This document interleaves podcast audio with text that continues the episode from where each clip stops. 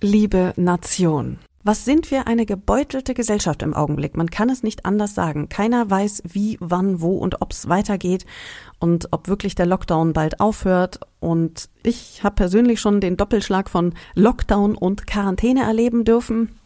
Und das war auch schön. Ich saß mit meinen beiden Kindern hier zu Hause.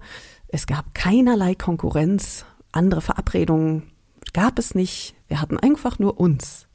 Nur wenn man dann im Nacken den Gedanken hat, wie viele solcher Quarantänen man denn wohl schafft, bis man Privatinsolvenz anmelden muss als Solo-Selbstständiger, ist natürlich dann wiederum auch nicht so schön.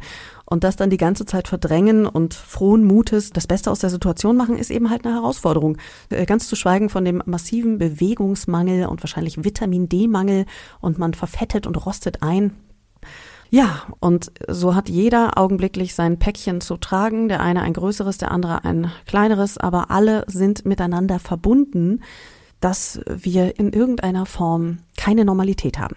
Und das hat auch was Gutes, was ich sagen will. Und äh, das Jugendwort des Jahres 2020 war ja Lost. Und das ist natürlich, es ist, es ist tragisch. Die Mehrheit der Erwachsenen kann sich mit dem Begriff sicherlich auch bestens identifizieren in diesen Zeiten.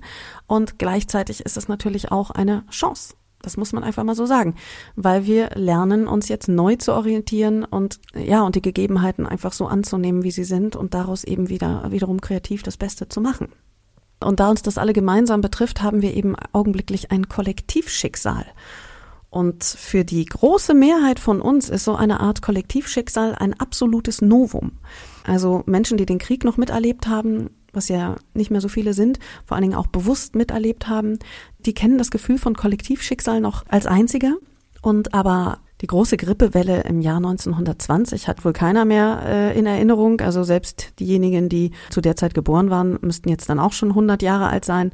Und insofern sind das jetzt völlig neue Erfahrungshorizonte, die wir als Gesamtgesellschaft gemeinsam teilen.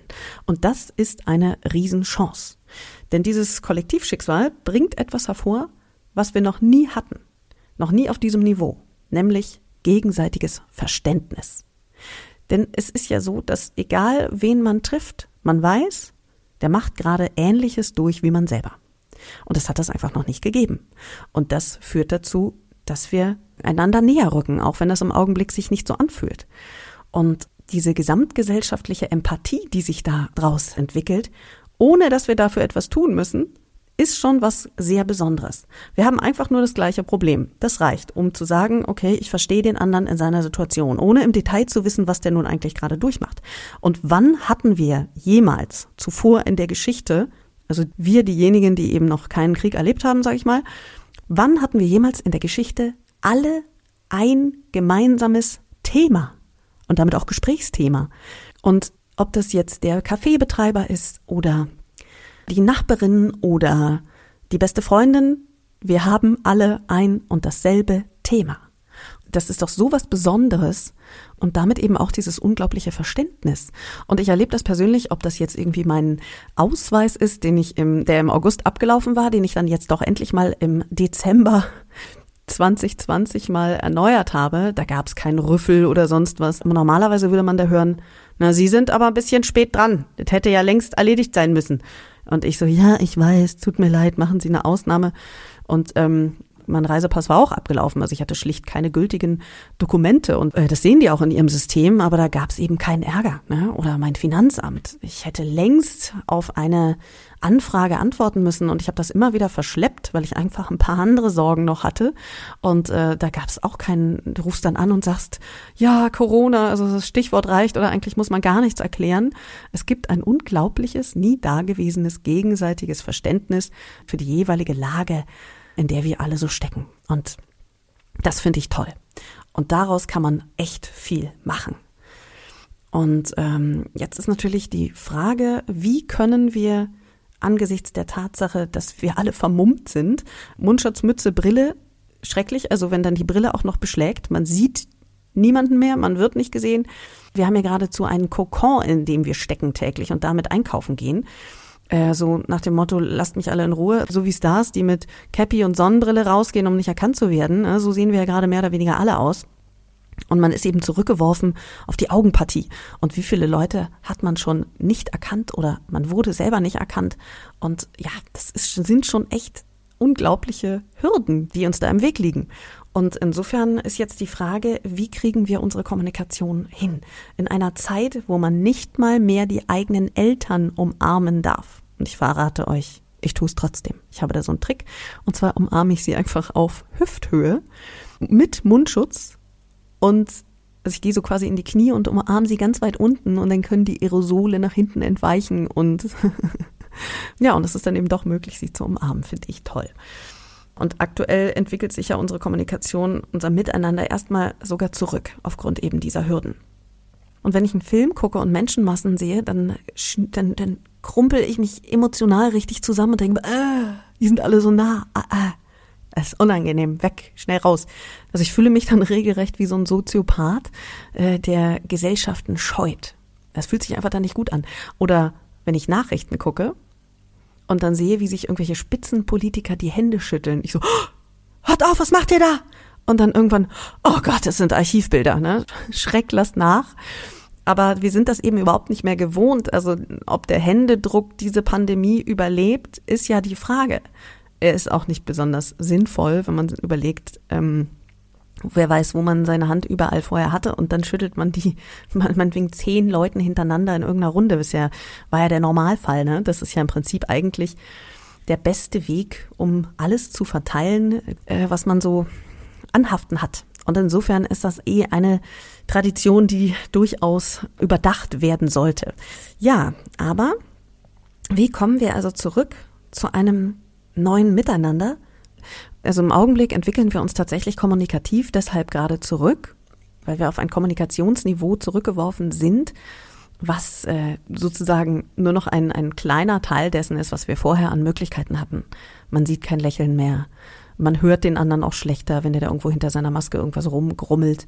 Und ähm, ja, also letztlich, wir alle haben auch ein bisschen von den Lippen gelesen. Ne? Manchmal ähm, grummelt man so dem Nachbarn irgendwas zu auf dem Weg durchs Treppenhaus und so und der sieht zumindest, die Lippen bewegen sich. Okay, weiß nicht, was er gesagt hat, er hat was gesagt. Das fällt ja alles jetzt auch weg. Also wir haben uns diesbezüglich jetzt erstmal zurückentwickelt. Und ich bin ja der Überzeugung, dass wir trotz dieser Zurückentwicklung oder gerade deshalb uns weiterentwickeln können und sogar besser werden können, als wir jemals waren, eben aufgrund dieses gemeinschaftlichen gesamtgesellschaftlichen Kollektivschicksals. Und wie kann man das also aktuell handhaben? Indem man in die großen Gesten geht, also wie auf der Bühne, wo man alles ein bisschen übertreibt. Bei einem Fernsehdreh würde der Regisseur sagen, ach komm, jetzt mach Ruder doch da nicht so rum. Aber auf der Bühne muss es ja so sein, damit es auch der in der letzten Reihe noch sieht. Und das ist eine Möglichkeit. Also ich selber bedanke mich auch mittlerweile anders. Ich falte die Hände wie eine Asiatin oder lege meine Hand aufs Herz und solche Geschichten, ne? weil äh, es entwickelt sich eine neue Körpersprache, die wir miteinander nutzen, viele von uns und ähm, da, also da kann man eine Menge machen mit der leicht pathos behafteten großen Geste, indem man eben den asiatischen Gruß beispielsweise übernimmt und die Hände faltet und ja, und sich auch noch leicht verneigt. Ich mache das tatsächlich, auch wenn es ein bisschen ungewohnt ist, sicherlich für beide Seiten. Aber es kommt eben an.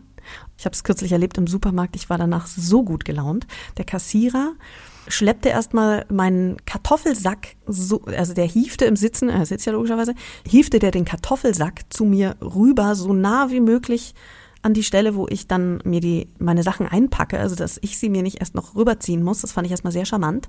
Und dann drückte er mir die beiden Ü-Eier, die ich gekauft habe, persönlich in die Hand und meinte, damit sie nicht kaputt gehen. Und das fand ich so charmant. Und dann grinste ich, was man glücklicherweise ja auch ein bisschen an den Augen sieht, wenn man lächelt. Der geschulte Blick sieht das Lächeln an den Augen, spätestens wenn man ein paar Lachfalten hat. Äh, das ist übrigens ein Riesenvorteil jetzt während Corona, Lachfalten zu haben. Und äh, dann machte er sich den Spaß, dass er mir außerdem persönlich die Müllbeutelrolle noch in die Hand drückte. Und das fand ich dann wieder so witzig und charmant, dass ich einfach dachte, herrlich. Und das waren Kleinigkeiten.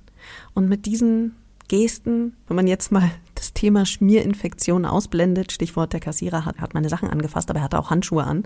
Ja, das war einfach eine ganz schöne Erfahrung und zeigt halt, es gibt ja dann doch viele kleine Möglichkeiten, wie man jetzt außenrum kommunizieren kann, wenn der gewohnte direkte Weg nicht mehr geht. Ja, und weil wir die Krise nur gemeinsam meistern können und im hohen Maße von der gegenseitigen Unterstützung abhängen, machen wir als Gesellschaft gerade einen gigantischen Entwicklungsschub. Einmal müssen wir gemeinsam permanent kreative Lösungen entwickeln, wie wir sowas wie Normalität aufrechterhalten können. Wir stehen vor der Herausforderung, stets Verständnis für die jeweilige Lage des anderen zu entwickeln. Und das ist eine Riesenleistung, eine massive Weiterentwicklung.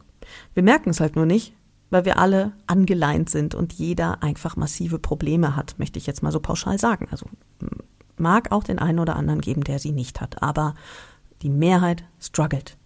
Und ähm, im Augenblick gilt also deshalb, den mentalen Zusammenhalt weiter zu stärken. Und das geht auch, indem wir in Sachen Kommunikation in der Öffentlichkeit eine Schippe drauflegen, wie gerade beschrieben. Und ja, wenn wir diese Krise gemeistert haben, können wir uns gegenseitig wirklich beglückwünschen. Meine Mutter hat mir einen Cartoon geschickt. Da sitzt ein dicklicher Rentner auf der Couch mit Feinrippunterhemd und ausgebeulter Jogginghose, kratzt sich am Sack und sagt, Früher habe ich hier einfach nur so rumgesessen. Heute rette ich Leben. Ja.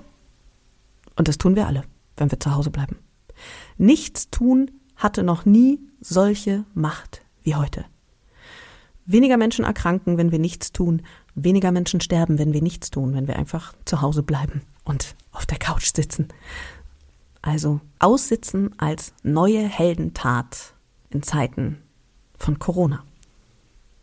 Ihr Lieben, ich freue mich riesig, wenn ihr beim nächsten Mal wieder dabei seid und wenn ihr meinen Podcast bewertet und abonniert. Und bis dahin bleibt gesund, bleibt fröhlich und freundlich. Es wird was verändern. Eure Larissa Koch, die Gesellschafterin.